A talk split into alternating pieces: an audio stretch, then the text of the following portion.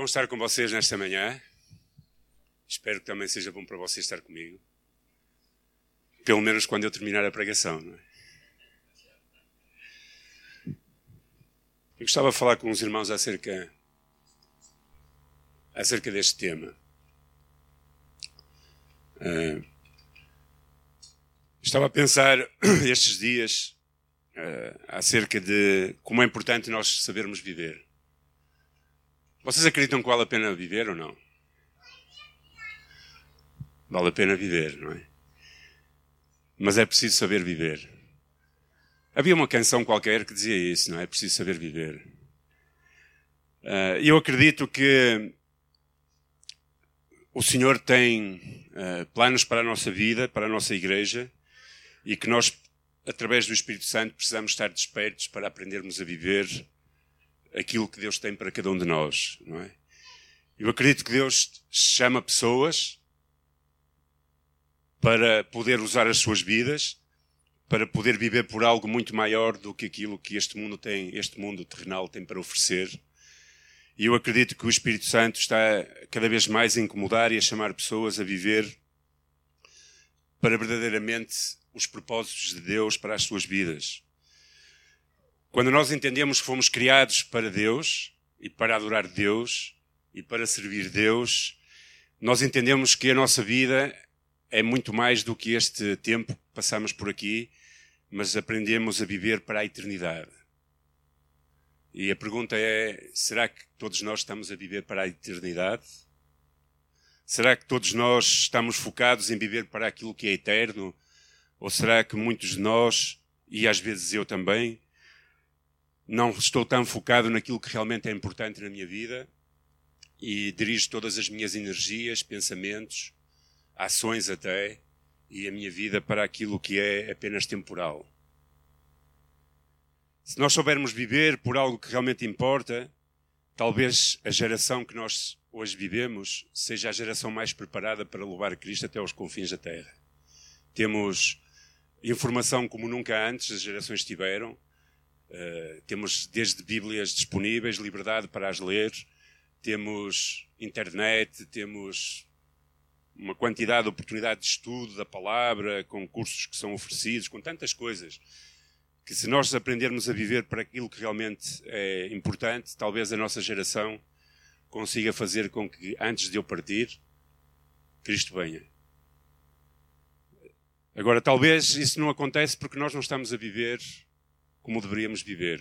Eu, vocês, a Igreja em geral. E apesar de muitos confrontos e lutas contra a nossa santidade, nós precisamos aprender a viver bem. Precisamos aprender a viver para aquilo que é muito mais do que terrenal, mas a viver para aquilo que é eterno e para aquilo que vale a pena. E quando nós aprendemos a viver dessa forma, então a nossa vida com Cristo passa a ser uma vida muito mais íntima, com uma intensidade espiritual a crescer cada vez mais, com uma consagração às coisas de Deus a aumentar cada vez mais e, sobretudo, com uma paixão por Deus e pela sua igreja, pela sua obra que irá transbordar de nós para fora e atingir outras pessoas. Paixão, quando nós sabemos para o que fomos criados, encontramos um sentido para a nossa vida, percebemos que a nossa vida é muito mais do que trabalhar, acordar, casar, fazer todas essas coisas mas precisamos ter um sentido eterno, então nós aprendemos verdadeiramente a ser a entregar-nos a Deus, a consagrar-nos a Deus e a paixão por Deus, pelo seu reino vai aumentar. Eu escrevi esta frase, essa frase seguinte: o teu chamado é maior que a tua vida. E talvez ao ler isto não concordes comigo. Talvez ao ler isto uh, seja difícil para nós acreditar que isto é verdade que o chamado que Deus tem para as nossas vidas é muito maior do que a nossa vida em si, no, no, do nosso dia a dia. E, na realidade, isso não é mais do que aquilo que diz o versículo que está lá fora. Paulo, quando uh, falava estas palavras, ele estava a dizer que o seu chamado, a sua vocação, aquilo que Deus tinha para ele, os propósitos de Deus para a sua vida, era muito maior do que a sua própria vida. Ele diz: Em nada tenho a minha vida por preciosa contando que cumpra com alegria a minha carreira e o ministério que recebi do Senhor Jesus. Este foi o versículo que o Senhor nos dirigiu como liderança da Igreja a escolher como tema para este ano. e pensarmos que o que Paulo estava a dizer, resumindo, é, é é, este versículo é este mesmo. O meu chamado é maior do que a minha vida, porque eu não tenho a minha vida por preciosa para que possa viver o ministério, a, a, a, a cumprir a carreira, dar testemunho do Evangelho da Graça. Então, ao analisar este, este versículo, muito não com um estudo profundo, mas com alguns pensamentos que me surgiram, eu gostava de falar de três coisas. E a primeira delas é esta: eu preciso de viver por algo maior e eterno. É sobre isto que esta mensagem quer tratar nesta manhã.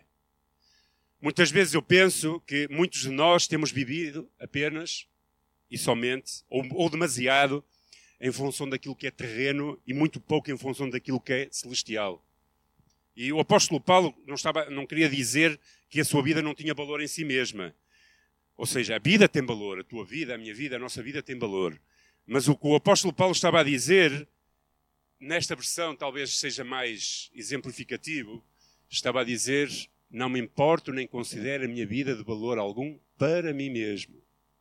Ou seja, o que ele estava a querer dizer era o fundo da minha vida, o valor da minha vida, aquilo que a minha vida realmente vale, não é apenas para mim mesmo. Não é viver apenas para os meus sonhos, para os meus planos, para as minhas coisinhas, mas é viver por algo muito maior, por propósitos que Deus tem para a minha vida, por um ministério que o Senhor Jesus me confiou. Todos nós temos ministério, irmãos. E o principal ministério de todos os cristãos é levar Cristo até aos outros, não é? Porque quando fala-se em chamado, não significa apenas servir dentro da igreja. Significa ser usado por Deus na nossa vida, no nosso dia a dia. Esse é o maior chamado. Ser luz e sal para um mundo Ser luz para um mundo que está em trevas, não é? E esse é o, é o chamado de todo cristão geral. E esse chamado não é para pastores, líderes ou obreiros, é, mas é para todos os cristãos. E o apóstolo Paulo queria dizer era que não quero gastar a minha vida apenas em mim mesmo, naquilo que eu gosto, naquilo que me atrai, nos meus projetos e planos, mas eu quero dar a minha vida por algo maior, por algo que é eterno. E a pergunta que cada um de nós devia fazer, tempos a tempos, a tempos é essa, não é? Qual é o valor, a importância de viver, ou qual é o propósito de nós vivermos? O apóstolo Paulo mostra que ele vivia por algo muito maior e eterno ao afirmar aquelas palavras. Ele está a dizer: Eu estou focado na eternidade. Eu estou focado naquilo que realmente vale a pena, que não pode ser roubado, que não se pode perder, naquilo que é viver para os valores espirituais e eternos. E nós devemos perguntar: qual é o valor e a importância da minha vida? Você já perguntou isso alguma vez? Para que é que eu existo? Para que é que eu vivo? Qual é o propósito desta vida? É apenas trabalhar e, e, e construir uma família e fazer tudo isso? Ou, é, ou há mais, muito mais do que isso? Em que é que está focada, eh, eh, digamos, a nossa atenção? Porque o, o, que, o que ganha a nossa atenção ganha o nosso coração. Onde é que nós temos o nosso coração? Onde é que nós temos a nossa atenção? E eu acredito que viver por algo eterno e maior sempre e necessariamente vai envolver uma coisa, e é aí que nós temos dificuldade: é sacrificar algo menor para viver por algo que é muito maior. Viver por algo eterno e maior é, é sempre necessário sacrificar algo terrenal e que realmente é de menor valor, porque não tem valor eterno. E a maioria de nós, se realmente conseguisse absorver e perceber essa, essa intenção de Deus para as nossas vidas, talvez o nosso cristianismo fosse um cristianismo cada vez mais profundo, mais intenso, mais apaixonado, mais, com mais serviço, com mais intencionalidade e até com mais sensibilidade para com aqueles que não têm Cristo nas suas vidas.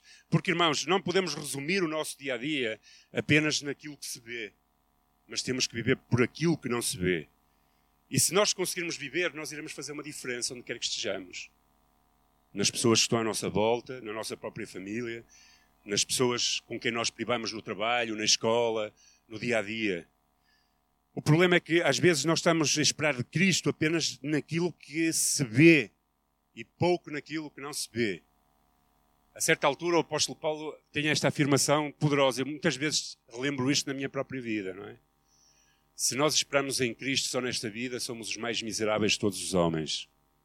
Sabem, hoje em dia prega-se muito um cristianismo que parece que o único objetivo de Cristo é satisfazer as necessidades da nossa vida. Então, Cristo quase que é usado para satisfazer tudo aquilo que nós necessitamos. Uma casa, um carro, isto, aquilo, necessidades que são materiais, que não são más em si mesmo, mas que o fundamento, Cristo não existe para satisfazer as nossas necessidades materiais. Cristo disse que veio para trazer vida e vida em abundância. E Cristo disse que dentro de nós iria uma fonte de água viva que iria transbordar para outras pessoas. Isso é o que Cristo está interessado em cada um de nós. Não é? Realmente eu dou valor, ou seja, eu percebo o, quão abençoado eu sou por Deus quando eu olho para aquilo que, por exemplo, aconteceu agora em Moçambique, não é? Eu já estive em Moçambique e vi a necessidade daquele povo e imaginar-me naquela circunstância, não é? Sabem, ontem vi imagens de pessoas a louvar a Deus no meio daquele caos. Eu, quando fui a Moçambique, o primeiro encontro que nós tivemos com as pessoas com quem íamos ensinar, naquela noite que chegamos lá, eles são bastante escuros, não havia luz, eu não via quem era que falava, não é? Não via nada. Mas nós, a primeira coisa que eles pediram foi: vamos nos reunir aqui, vamos, vamos louvar, louvar, louvar a Deus, orar. E nós começamos a orar, e quando eu ouvi aqueles homens a orar a primeira vez, eu comecei a chorar, como uma criança, não é? Eu não percebia nada porque eles estavam a falar na língua deles, não sabia o que é que eles diziam. Mas aquilo comoveu o meu coração tanto, não é?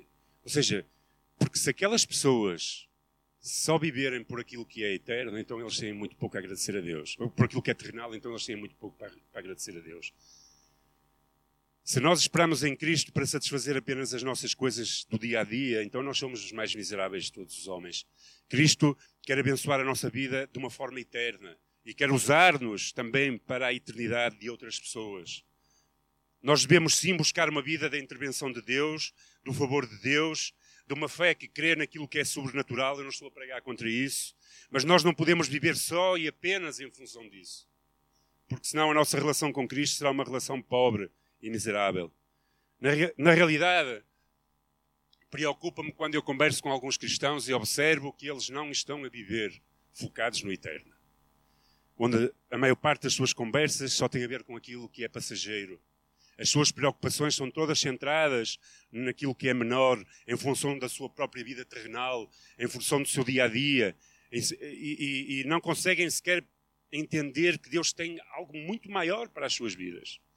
Um chamado muito maior, não têm entendimento sequer do chamado de Deus.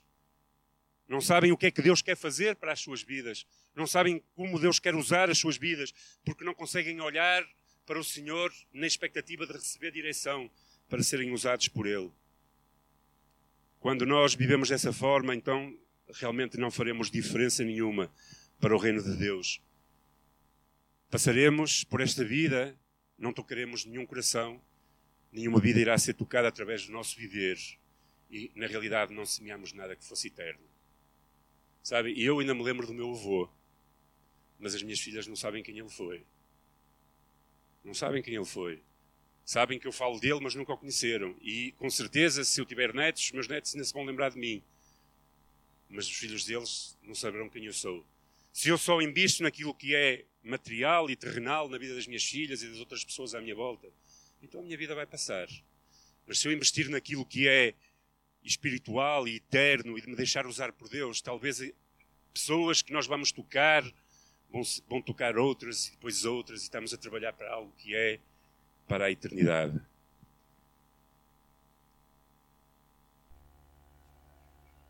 Põe música. Isto, esta é a pergunta, não é?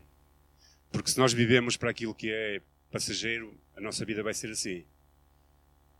Vamos nascer, vamos conhecer alguém, vamos casar, vamos ter filhos, vamos multiplicar-nos, depois vamos para um lar e depois vamos morrer.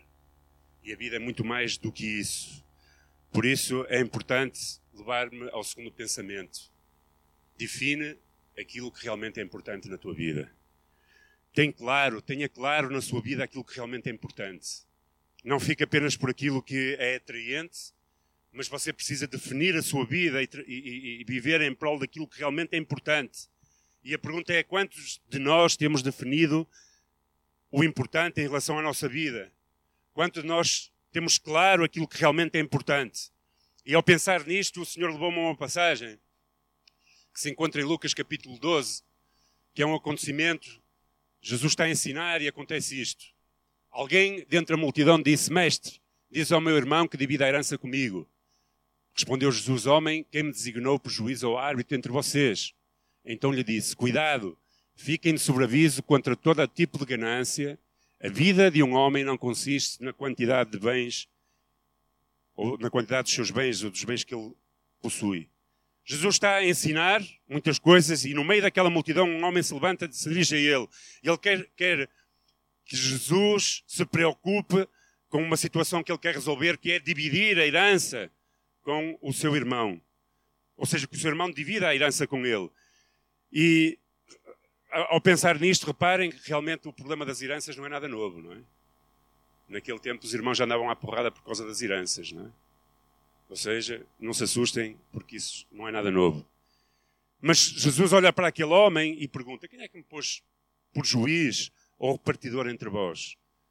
Porque o ministério de Jesus não, veio, não foi para repartir nem ser juiz entre os homens, não é? E ele aproveita para responder àquele homem no versículo 15, dizendo: Ficai de sobreaviso contra todo tipo de ganância, porque a vida do homem não consiste na quantidade de bens que ele possui. É interessante nós pensarmos que hoje em dia as pessoas, nós, seres humanos, consideramos muitas vezes o mais importante aquilo que nós vamos possuir. Gastamos toda a nossa vida para possuir. Gastamos toda a nossa vida para ter mais. E Jesus não tem nada contra isso, apenas não é a sua preocupação, porque ele pensava naquilo que era celestial e eterno e não naquilo que era terrenal. Ele diz: a vida do homem não consiste na abundância de bens. Então a pergunta é: se a vida do homem não consiste na abundância de bens materiais, então em que é que consiste a vida do homem? Podia perguntar aquele homem, não é? Ao ouvir aquela resposta, diz: Mas então, se não, se não é naquilo que eu conquisto, se não é naquilo que eu consigo nesta vida, então, em que é que consiste a minha vida? Qual é o sentido da minha vida? E ele continuou a ensinar. E disse: Então lhes contou esta parábola. A terra de certo homem rico produziu muito bem. Ele pensou consigo mesmo: O que eu vou fazer? Não tenho onde armazenar a minha colheita? Então disse: Já sei o que vou fazer. Vou derrubar os meus celeiros, construir outros maiores, e ali guardarei toda a minha safra e todos os meus bens. Direi a mim mesmo: Você tem grande quantidade de bens armazenados para muitos anos. Descanse, coma, beba e alegre-se. Contudo, Deus lhe disse: Insensato, esta mesma noite a sua vida lhe será exigida. Então, quem ficará com o que você preparou? Assim acontece com quem guarda para si riquezas, mas não é rico para com Deus. Sabem, no dia a dia existem pessoas que, para juntar possessões e dinheiro, vivem como pobres. Ou seja, a sua vida é tão pobre só para conseguir possuir mais coisas. Não têm tempo para dar aos outros, não têm tempo para eles, nem tempo para Deus sequer. Pessoas que gastam toda a sua vida para conseguir coisas e mais coisas, que acabam por viver como pobres espiritualmente, morrem milionários e nem sequer gastam aquilo que juntaram durante toda a sua vida. É isso eu chamo de desperdiçar uma vida. É não saber viver. Na realidade, estes pelo menos tinham um plano. E era o plano, bom, vou trabalhar, trabalhar, trabalhar, juntar, juntar, juntar e depois vou gozar a reforma. Vou comer, vou beber, vou me deleitar. Mas até aí, às vezes, sabem, o meu sogro, o pai da minha esposa, pensava assim: trabalhar, trabalhar, trabalhar, ganhar tudo aquilo que eu puder para quando chegar aos 65 anos me reformar e passear. Morreu com 63. Nunca desfrutou daquilo que ganhou. Porque nós não sabemos quando o Senhor vem para buscar as nossas vidas. Jesus faz uma afirmação e diz: Louco, esta noite pedirão a tua alma o que tens preparado para quem será. Jesus diz que aquele homem é louco. Para quem será aquilo que tu estás a gastar a tua vida? Uma vida sem sentido eterno, uma vida apenas para as coisas naturais. O que você preparou, quem preparado para quem será? E talvez essa pergunta nós devamos fazer a nós. O que é que eu estou a juntar? É algo para o céu ou algo para a terra? Claro, Jesus não está interessado em saber quem é que ia ficar com a herança daquele homem. Isso não o preocupava. O que Jesus estava a referir era a respeito da eternidade. Jesus estava muito mais preocupado com a eternidade daquele homem, porque ele termina a frase e diz assim: Assim acontece quem guarda para si riquezas, mas não é rico para com Deus. Porque o que Jesus estava preocupado era que aquele homem fosse rico para com Deus. E a pergunta é: tu és rico para com Deus? Ou és pobre para com Deus? Eu sou rico para com Deus? Ou sou pobre para com Deus? Jesus está a afirmar que juntar tesouros em si mesmo não é um problema. Tu podes juntar tesouros, mas não é aí que consiste a tua vida. Jesus diz: precisas ser rico com Deus. Precisas desenvolver intimidade com Deus. Precisas deixar de ser usado por Deus. Precisas decidir experimentar, viver muito mais consagrado a Deus, talvez. Jesus não está a dizer àquele homem para deitar tudo fora. Está a dizer ser rico para com Deus. Se há algo que nós precisamos aprender a pensar é que não vamos levar absolutamente nada material desta terra. Nada. Vocês não cabiram nenhum funeral com caminhões de mudanças à porta para levar alguma coisa com o morto, pois não? Eu nunca vi. Depois há as mudanças, mas é para os filhos, para repartir o que eles deixam. Mas ninguém leva nada desta vida a não ser aquilo que é eterno. Aquilo que nós investimos na nossa riqueza de relacionamento com Deus. Depois da morte, há a eternidade. Não importa quanto você viva nesta terra, quanto você consiga, quanta conquista você tenha, se você não viver em função da eternidade, então talvez Jesus lhe a dizer como este homem, louco. Gastaste, não estou a dizer que vais perder a salvação ou que vai perder a salvação, mas se calhar vai chegar lá acima e Jesus vai dizer: gastaste toda a tua vida naquilo que não tinha a ver com os meus propósitos para ti. Malgastaste toda a tua vida e fostes tão pobre para comigo. Seja rico para com Deus. Agora, vivemos num mundo que é muito atraente. Um mundo que nos atrai, que nos fascina. E precisamos, e este é o terceiro ponto e último que eu gostava de partilhar com vocês, precisamos ter cuidado com o perigo das distrações da vida. Porque é verdade, o mundo é atraente, irmãos. As atrações da vida, as coisas que o mundo tem para nos oferecer, são tão atraentes que muitas vezes nós temos dificuldade em decidir aquilo que é mesmo importante para nós e não nos damos conta, ficamos distraídos, envolvemos-nos numa vida tão, tão mecânica, tão. Que não nos damos conta que realmente não estamos a viver aquilo que Deus quer para as nossas vidas. O apóstolo Paulo, pensando na sua própria vida dizia: Uma coisa eu faço, esquecendo-me das coisas que ficaram para trás, avanço para as que estão adiante, prossigo para o alvo a fim de ganhar o prémio do chamado celestial de Deus em Cristo Jesus. O apóstolo Paulo vivia focado naquilo que Deus tinha para a sua vida. Vivia focado em viver o plano de Deus para a sua vida. E quando nós nos propomos a viver para o eterno, com foco naquilo que Deus tem para nós, então nós enfrentamos as distrações da vida com mais força, com mais certeza daquilo que nós precisamos ser e fazer. Precisamos aprender a lidar com estas distrações que nos querem desviar dos propósitos de Deus para vivamos em função daquilo que não é eterno e sim naquilo que é passageiro. Precisamos realmente de, de viver entendendo qual é o propósito e a vocação do nosso chamado. Sabem, vivemos numa sociedade hoje em que é muito fácil, é mais fácil aceitar Jesus do que deixar que Jesus governe a sua vida e seja nosso Senhor. É, é mais fácil aceitar Jesus como Salvador. O problema é deixar que Jesus seja Senhor na nossa vida. Que Ele dirija os nossos passos. Que permitir que o seu chamado nos faça ter uma vida consagrada, de obediência, de serviço, sendo prioritário o seu chamado para as nossas vidas. Porque nós nos distraímos e nós gastamos todo o nosso tempo e todo o nosso dia a dia com coisas que realmente não contribuem para o nosso crescimento espiritual, que nos fazem, se calhar, crescer como homens, mas não nos fazem crescer como cristãos.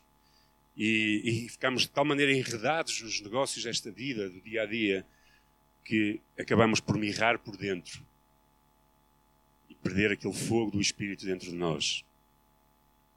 Depois alegamos: eu não tenho tempo, eu isto, a vida está sempre a correr, é a pressão do dia a dia, é a exigência da vida. Alegamos não ter tempo para cumprir o chamado de Deus. Será que não podemos também diminuir o, ritmo da nossa vida? Esta é a minha pergunta para vocês, para cada um de nós, para mim mesmo às vezes. Se você e eu alegamos não ter tempo para cumprir aquilo que Deus quer de cada um de nós, eu vou dizer isto e talvez você vá ficar um bocado impactado.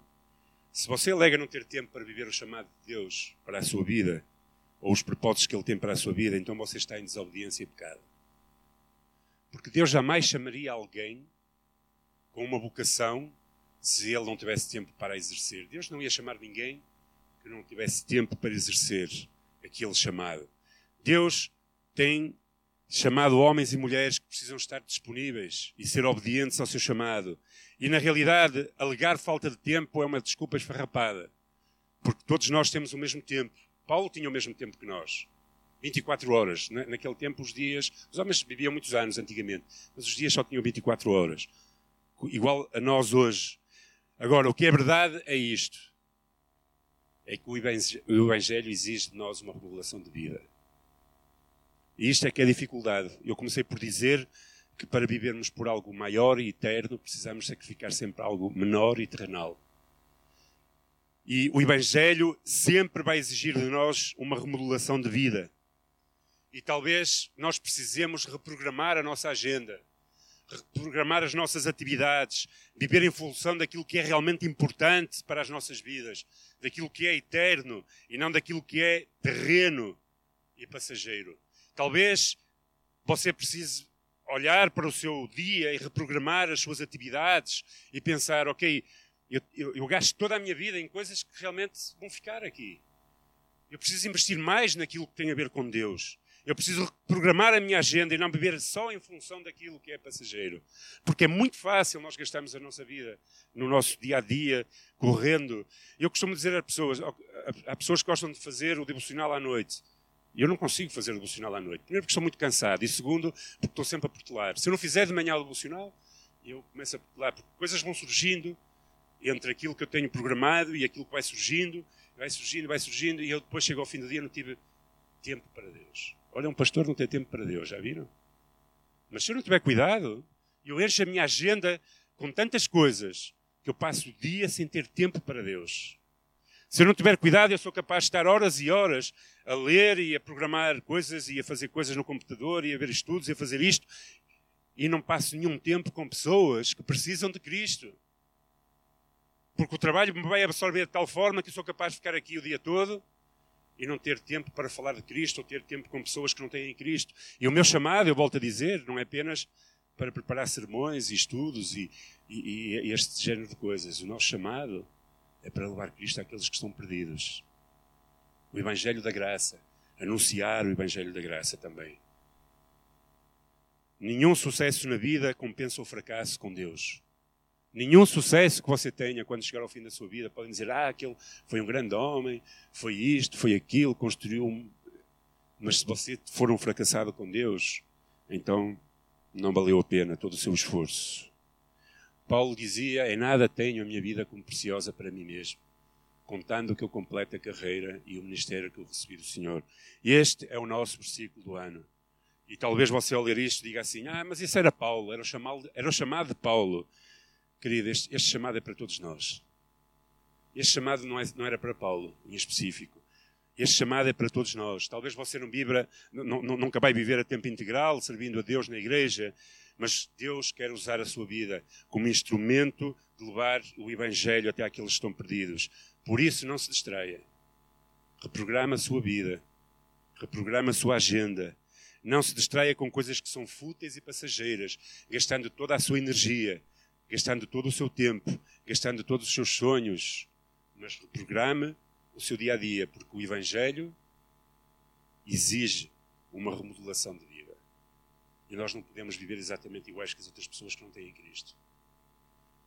Vivemos por algo que é eterno e muito maior.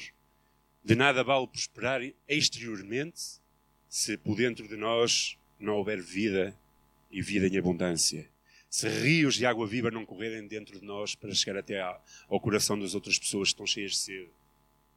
Se você, onde você estiver, alguém tem que ser abençoado por sua causa. Caso contrário, qual é a importância e o propósito da sua presença ali? Ou seja, Onde você estiver, toque vidas. Deixe-se ser usado por Deus, porque o propósito de Deus é esse para a sua vida e para a minha vida. Quando nós começamos a viver por algo maior, é inevitável sacrificar algo menor. Temos que avaliar o que é que é importante e viver em função disso. E talvez quando você chegar ao tempo de ir para a presença do Senhor, em lugar de ouvir louco, para quem será aquilo que tu gastaste a tua vida, talvez você ouva, bom servo fiel, entra no gozo do teu Senhor. Deixa a tua vida com propósito. Vivestes com propósito. Bem, até ao meu regaço, foste um bom servo e fiel. Durante, soubeste administrar a tua vida, soubeste viver a tua vida. Este homem muito usado por Deus no século passado dizia estas palavras. Era um visionário, não é? Ele dizia: Sobretudo no final dos tempos, as forças malignas redobrarão seus esforços para impedir que os crentes sirvam ao Senhor, fazendo-os estar angustiados e aflitos com muitas coisas. Este é o quadro espiritual de muitas pessoas na igreja nos nossos dias. Vivemos angustiados e aflitos com tantas coisas que não temos tempo para servir o Senhor como Ele quer que nós sirvamos. A minha oração e o meu desejo é que cada um de nós perceba a sua vocação. Não vamos ser Paulos, cada um tem o seu chamado, temos um que é geral, que é levar Cristo àqueles que estão perdidos, mas invista a sua vida naquilo que é eterno. Não gaste apenas a sua vida naquilo que vai ficar aqui, mas invista naquilo que é eterno. Sabem, eu não sei vocês, mas a tendência é quando eu conheci o Senhor, ou seja, quando eu fui salvo e entendi que Deus tinha propósitos para a minha vida, não é? Eu, uma frase que eu nunca mais me esqueço, já vai há muitos anos, já foi o século passado em que eu disse: Senhor, eu quero viver todos os dias da minha vida para ti. E durante a minha caminhada com Cristo, houve alturas em que eu me esqueci dessas palavras. Porque é muito normal começar bem e acabar mal. Mas melhor do que começar bem é terminar bem. Que os teus dias sejam terminados bem. Que quando chegar ao fim da tua vida, realmente olhes para trás, você olhe para trás e diga: a vida valeu a pena porque eu soube viver. Porque eu centrei-me principalmente naquilo que era importante para a minha vida. A minha pergunta é como é que está o seu ardor, esse ardor primário do chamado, quando nós nos encontramos com Cristo? Como é que está o seu, o, o, o, o seu ardor por um ministério na igreja? Como é que está a sua vida em relação às suas escolhas na, na, na programação da sua agenda? Como é que está a sua vida em relação àquilo que é realmente importante? O que é que é realmente importante para você? Quais são as escolhas que você tem feito? E se elas evidenciam que você vive para o eterno? Ou parece que só vive para aquilo que é terrenal? Precisamos todos continuar a esforçar-nos. Eu às vezes tenho que me lembrar que naquele dia eu disse, Senhor, eu quero viver todos os dias da minha vida para Ti. Porque é muito fácil eu desviar-me no percurso. Nós nos desviarmos no percurso e sermos absorvidos apenas por as coisas do dia a dia. Temos preocupações, temos contas para pagar, temos filhos, temos a igreja, temos sonhos, alguns têm empresas, outros. A vida é assim. E é muito fácil nós ficarmos emaranhados nisso e esquecermos que há algo muito mais importante e algo que é eterno. Então eu preciso viver por algo eterno, preciso definir realmente o que é importante na, na minha vida e preciso lidar com o perigo das distrações da minha vida. Não esqueça que o seu chamado é maior do que a sua vida. Amém?